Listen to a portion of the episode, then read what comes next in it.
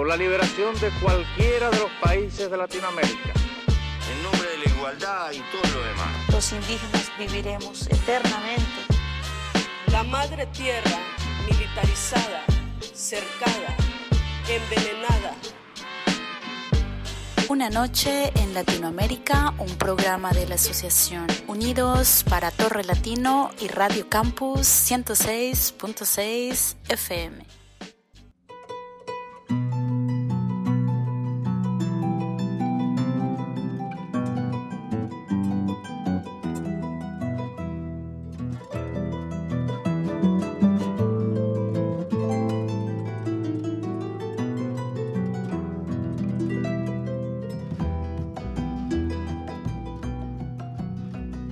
Le lundi 16 mars 2020 à 20h, le président de la République Emmanuel Macron annonçait le premier confinement en France. Plus d'un an après, nous attendons avec impatience la fin du troisième confinement. Mais cette situation, nous la connaissons déjà tous de près. Que pensez-vous qu'il ait pu se passer de l'autre côté de l'océan Atlantique? En Amérique latine, les premiers cas de Covid-19 sont apparus quelques semaines, voire quelques mois après l'Europe. Et très vite, nombreux sont les pays qui ont également opté pour le confinement. Aujourd'hui, le Brésil est le troisième pays du monde ayant enregistré le plus de cas d'infection, suivi de loin par l'Argentine, la Colombie, le Mexique et le Pérou. Des vies bouleversées, des systèmes économiques en totale instabilité, des restrictions sévères. Pour ce nouvel épisode de Una Noche en Latinoamérica, nous avons voulu nous intéresser à comment s'est déroulée cette dernière année en Amérique du Sud. Nous vous laissons avec le témoignage d'Alejandra, qui a vécu la crise sanitaire depuis la Suède, l'Équateur, puis la France, de Nico, qui nous explique comment les quartiers populaires de Buenos Aires en Argentine ont passé cette dernière année, et d'Eliana, dont les plans d'émigrer du Venezuela au Chili ont été totalement chamboulés par le coronavirus.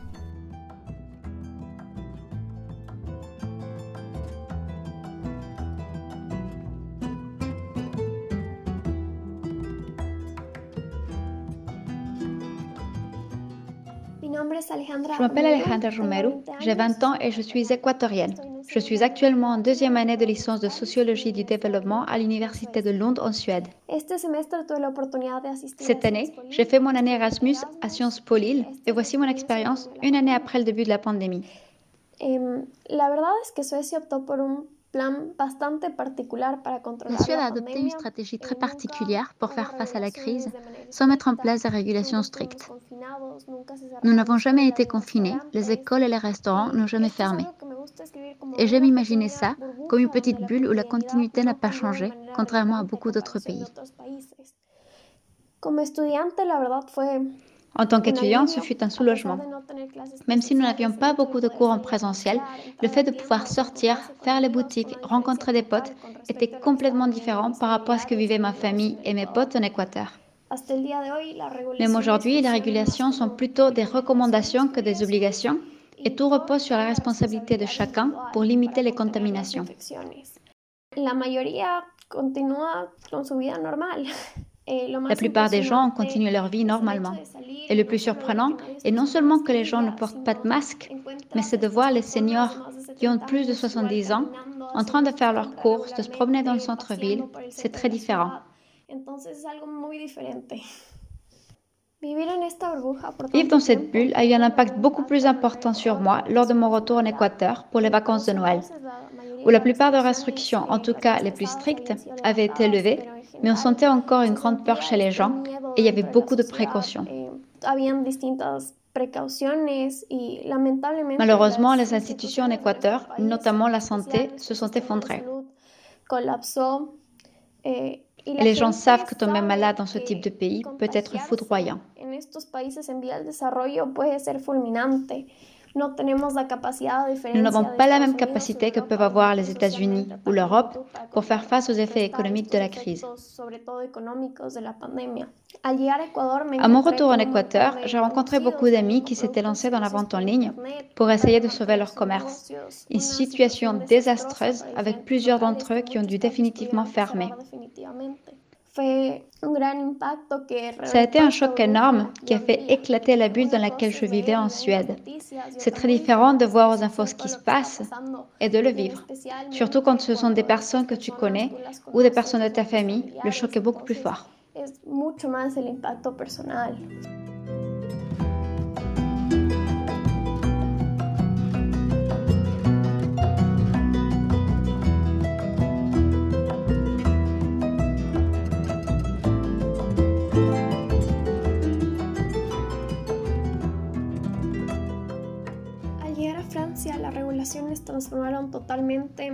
Mon arrivée en France a complètement bouleversé ma vie étudiante. Les premiers mois, les cours étaient à distance, les bibliothèques étaient fermées et ça a été très compliqué de se faire des amis, même avec les étudiants étrangers qui étaient dans la même situation. Même si j'ai pu assister à certains cours en présentiel, devoir rester à 1,5 mètre des autres et de porter un masque n'a pas simplifié les relations avec mes collègues. Un grand pourcentage d'étudiants étrangers n'ont même pas pu venir en France.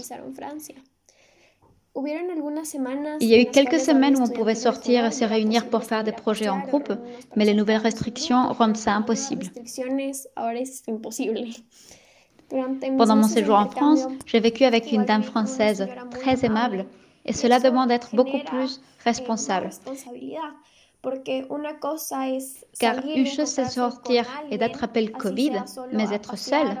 Et une autre chose, c'est de vivre avec quelqu'un et de le contaminer.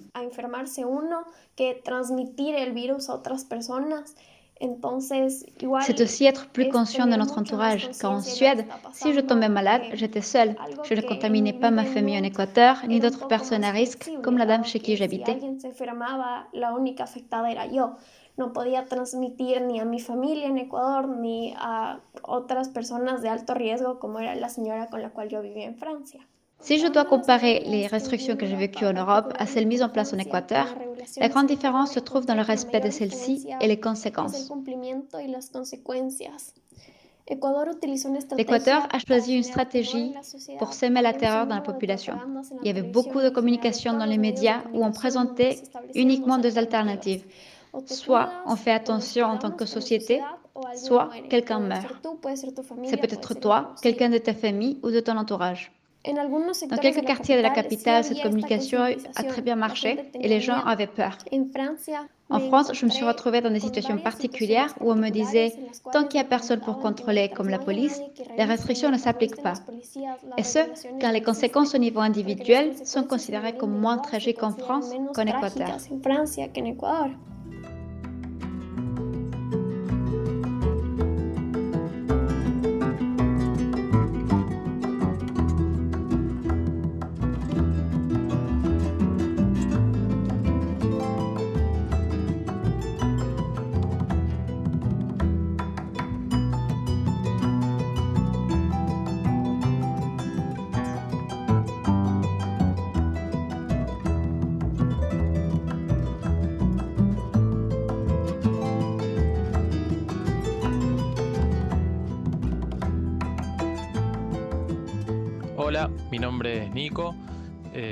Bonjour, je m'appelle Nico. Je vis à Buenos Aires en Argentine et je travaille au sein de la fondation Boca Social du club Atlético Boca Juniors.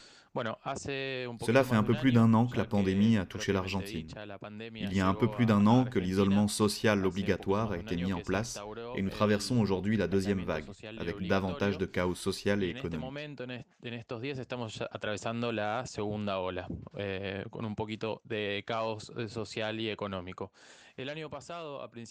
L'année dernière, fin mars, l'isolement a donc été instauré, avec une présence assez forte de l'État pour que la population reste chez elle, qu'il n'y ait pas tant de mouvements dans la rue ou les transports en commun.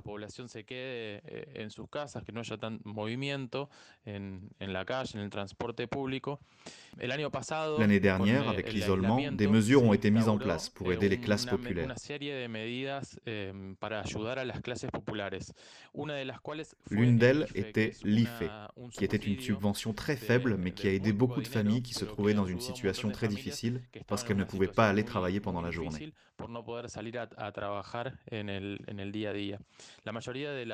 La majorité des familles des classes populaires ou des quartiers populaires, du moins à Buenos Aires et dans les environs, travaillent dans l'économie informelle, où les cotisations ne sont pas payées, ne sont pas réglementées.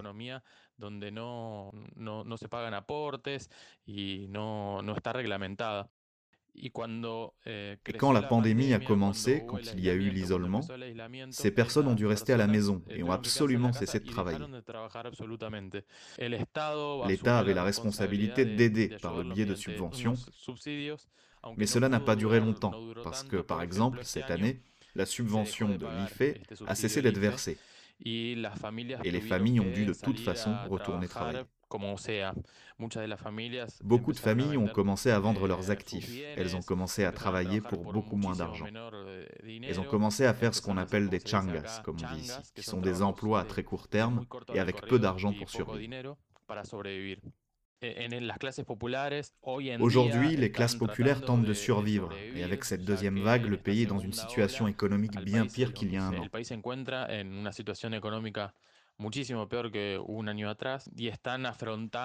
Et c'est dur pour le travail social, en dehors de celui de l'État. Le plus difficile aura été pour les actions civiles, les associations civiles, les ONG qui travaillent dans les quartiers avec les familles et qui leur distribuent de la nourriture une ou deux fois par jour.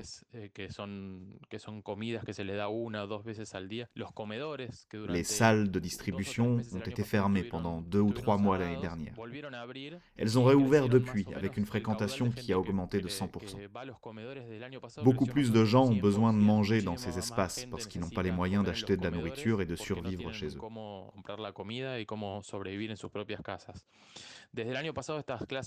Depuis l'année dernière, ces classes populaires, notamment dans la périphérie de Buenos Aires, n'ont pas pu se plier à l'isolement car la plupart des familles vivaient dans des espaces très petits, dans des appartements ou des chambres où vivent une ou deux familles. Il leur était donc impossible de ne pas quitter la maison pendant des mois, comme le leur avait demandé le gouvernement. Pendant ces longs mois, les familles ont fait ce qu'elles pouvaient, mais elles vivaient beaucoup dans la rue, dans les parcs.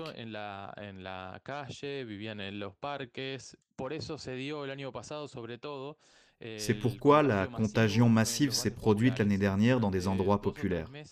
Pendant deux ou trois mois, le quartier de la Villa 31 à Buenos Aires a connu une augmentation exponentielle des infections liées au Covid-19. Le taux est très vite monté pour redescendre ensuite, comme une sorte de montagne. Aujourd'hui, on voit qu'il y a une courbe descendante. On pense que c'est parce que de nombreuses personnes qui vivent dans ce quartier ont déjà été infectées et ont probablement développé des anticorps. De nombreuses personnes de plus de 70 ans ont déjà commencé à se faire vacciner, notamment dans la capitale fédérale.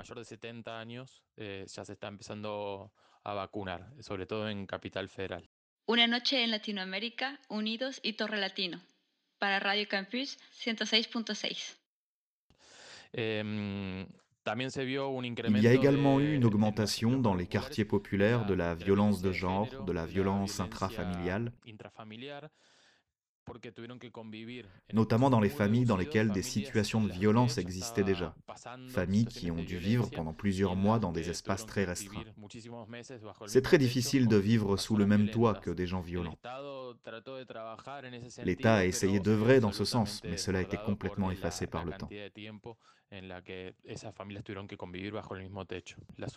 Les fondations et les ONG commencent à peine à s'implanter dans ces quartiers. L'année dernière, elles ne pouvaient pas travailler au sein de ces quartiers parce que le travail n'était pas considéré comme essentiel, disons.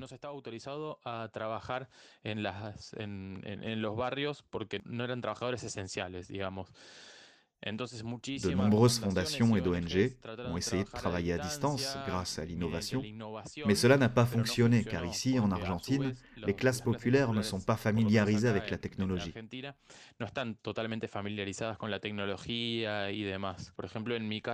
Dans mon cas particulier, l'année dernière, la fondation n'a pas pu fonctionner parce que nous n'étions pas autorisés à travailler dans le quartier. Ce sont des décisions politiques qui n'allaient pas dans le sens de vouloir mobiliser des personnes pour organiser un événement populaire ou un repas, par exemple, car le risque d'infection pour les travailleurs de la fondation, ainsi que pour les habitants du quartier, était très élevé.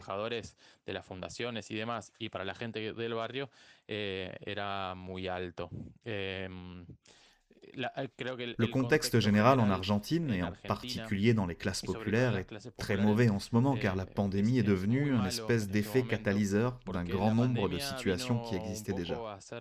À savoir une crise économique et sociale dans les quartiers populaires, crise très très importante depuis plus ou moins trois ans.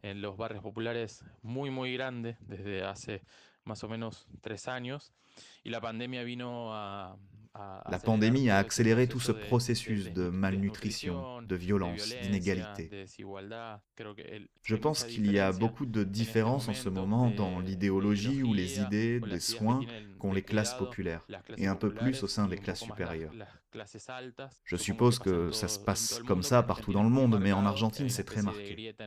Il y a une sorte de fissure dans ce sens, et à un moment donné, nous avons entendu un discours très discriminant, alors que les plus démunis sortaient dans la rue et devaient vivre dans des espaces publics.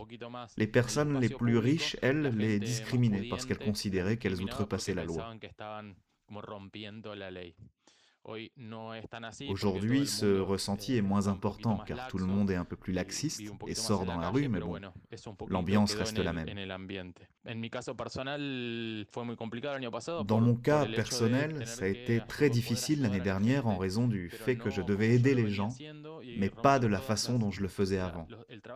Rompre tout ce travail social et les structures qui avaient été mises en place, ces programmes sociaux qui se déroulaient au jour le jour depuis six ans. Tout cela est tombé à l'eau d'un coup. Les activités sportives, le soutien scolaire. La classe populaire a dû vivre un peu seule pendant cette période.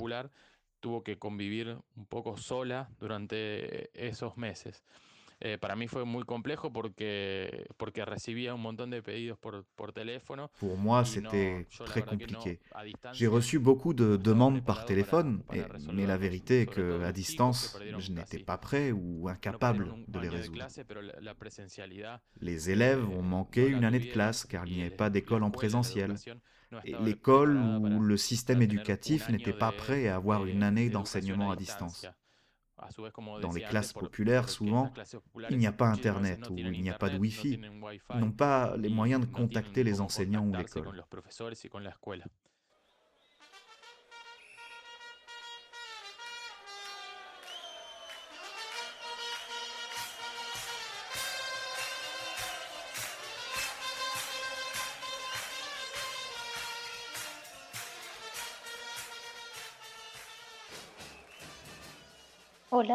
Bonjour, je m'appelle Eliana González, je suis vénézuélienne, j'ai 22 ans et je suis statisticienne. Depuis longtemps, avant la pandémie, je voulais quitter le Venezuela. Mon copain est parti au Pérou, après il est parti au Chili. On a tout fait pour qu'il puisse voyager.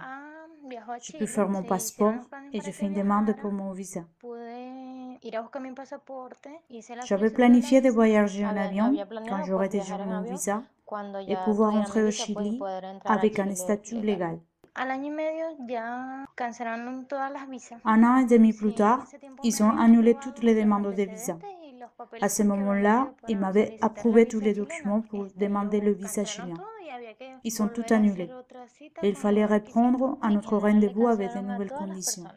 En général, ils ont annulé les demandes de toutes les personnes à cause de la pandémie. Je suis donc dans cette procédure depuis un an et quelques. Il se trouve qu'il était très difficile la situation au Venezuela, encore plus avec la pandémie et la situation économique. Je me suis dit, bon, est-ce que je pourrais partir en décembre? Parce que je n'attendais que le visa, mais ça a été annulé. Il nous a fallu penser à autre chose. En décembre, je n'ai pas voulu voyager pour rester avec ma maman. Je me suis dit, en janvier, je pars. Et à partir de ce moment-là, j'ai commencé à préparer à nouveau mon voyage. Tout était super rapide parce que c'était le plan de Dieu. Je voyageais de Puerto Das, d'où je viens, à San Antonio del Táchira, au Venezuela. Là-bas, nous avons payé un conseiller et on avait déjà parlé avec lui pour qu'il prépare tout pour traverser la frontière. Avec ces conseillers, nous avons passé les sentiers en Colombie, de San Antonio à Cúcuta. C'était comme une espèce de quartier invasif. C'était horrible, mais vraiment horrible. Après d'être là, ils nous ont fait passer la frontière avec l'Équateur en moto. Quand nous avons déjà été en territoire équatorien, les militaires venaient et nous et toutes les personnes en moto avons dû faire demi-tour. Et nous avons attendu un territoire colombien entre 40, 30 ou 45 minutes. Nous avons attendu que le militaire parte parce que c'était une routine. Ils savaient pour que personne puisse passer.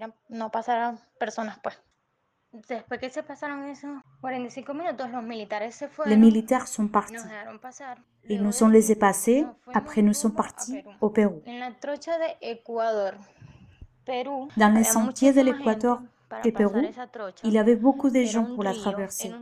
C'était euh, une rivière. Il y avait une rivière et on a dû passer avec des matelas gonflables. Trois ou quatre personnes se jetaient sur les matelas avec peu de valises pour traverser la rivière qui d'ailleurs avait beaucoup de courants. Il y avait des gens qui étaient connus comme les trocheros, qui nous ont aidés à traverser. De l'autre côté de la rivière, il y avait d'autres trocheros qui nous ont aidés à descendre de ces matelas gonflables. C'était trop dangereux là-bas. J'étais au bout des nerfs, car il y avait beaucoup de courants en plus de ces matelas gonflables. Nous sommes arrivés à la frontière péruvienne. Ils m'ont emmené au terminal pour aller vers Trujillo, au Pérou.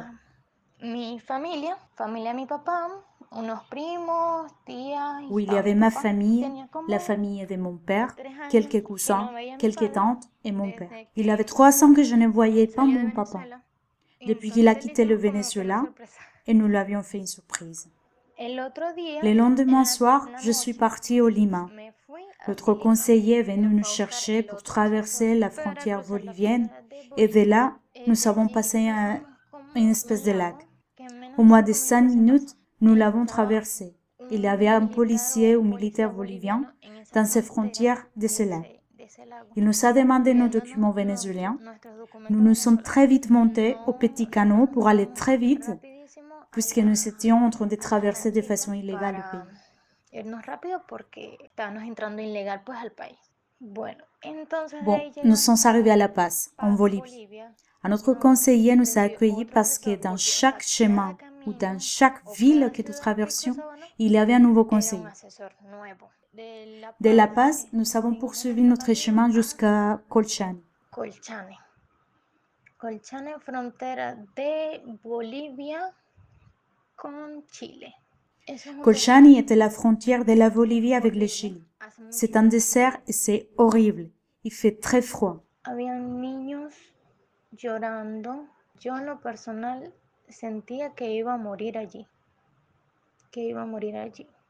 Il y avait des enfants qui pleuraient. J'ai personnellement senti que j'allais mourir là-bas, que j'allais mourir là-bas. Tout ce que j'ai pensé, c'était de prier. Il y avait un enfant qui était avec sa maman, qui portait la valise. Lui, il pleurait.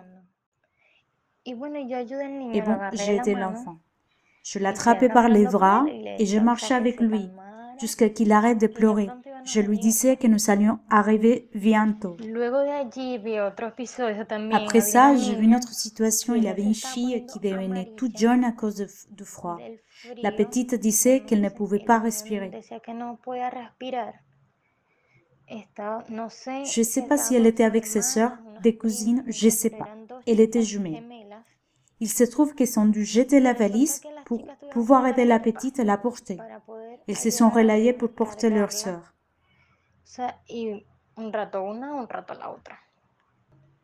Il y avait une espèce de tranchée ou de trou très profond pour arriver à l'autre côté. Nous devions laisser les valises nous jeter. Ensuite, tirer les valises vers les hauts et nous bouger vers la même direction. Plusieurs endroits étaient comme ça. Un camion de militaires est passé et nous nous sommes cachés dans un de ces trous en attendant qu'il passe et nous avons continué à marcher, à marcher, à marcher. Après avoir traversé le désert, il y avait encore du chemin à parcourir. Un des militaires nous a appelés et je me suis dit, ça y est, ils vont nous déporter.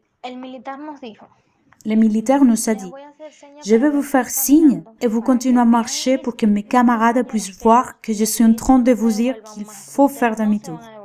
Mais vous n'allez pas le faire. Parce que je sais que toutes les personnes immigrées ne sont pas toutes mauvaises. Et je vous donne une chance. Nous avons respiré et nous avons dit merci Dieu. Nous avons traversé et nous sommes arrivés à un endroit qui s'appelle Pozo Almonte.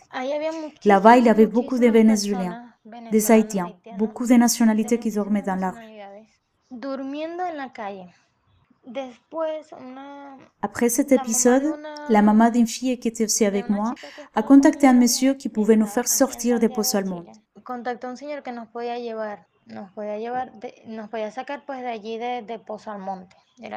Nous étions cinq personnes et un bébé. Ils nous ont dû laisser bien avant de l'endroit où on allait parce que la douane s'approchait. C'est que j'ai compris que le monsieur était chilien, qui transportait des personnes illégales et qu'il pouvait lui infliger une amende. Il nous a laissés très loin. Nous devions marcher le long de la côte, de la plage. C'était comme trois heures de marche en plein soleil. De l'autre côté, il y avait deux voitures qui faisaient des trajets vers Tocopilla.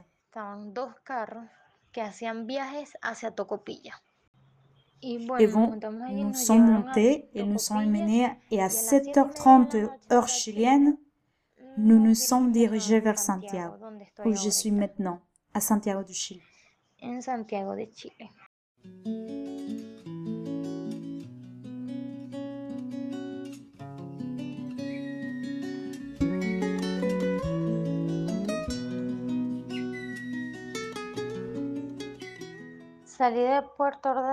J'ai quitté le Puerto Das le 12 janvier. Et je suis arrivé à Santiago le 28 janvier. 16 jours de marche. Merci à Dieu, je peux arriver où je voulais être. Je peux passer voir mon papa au Pérou. Maintenant, ma situation est illégale parce que je passais par des chemins non autorisés. Bon, je suis pas une situation migratoire bonne comme on dit, mais merci à Dieu, je vais bien. Je suis avec mon compagnon et avec des amis.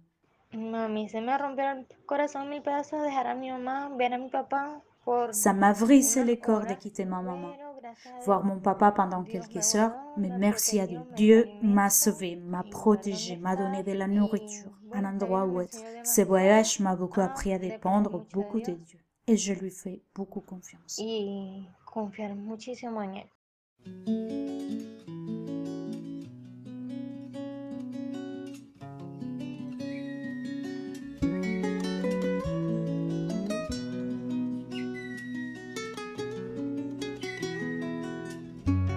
El olor de sus mañanas y el azul que no termina, lo bonito de su canto Vivo lejos de mi tierra, pero nunca yo la olvido. La recuerdo con el alma,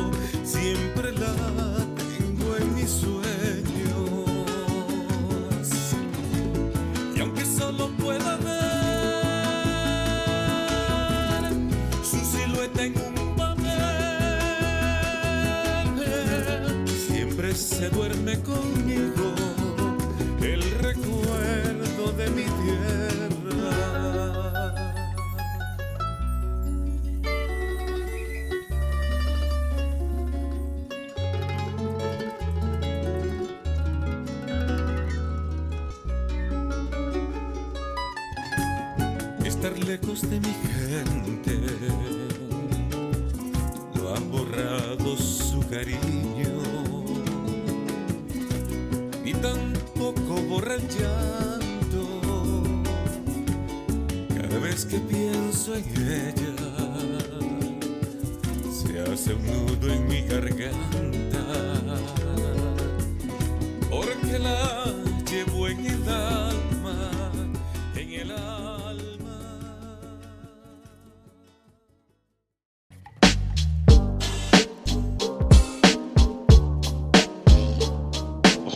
Podcasts et toute l'activité de l'association Unidos sur www.asso-unidos.com.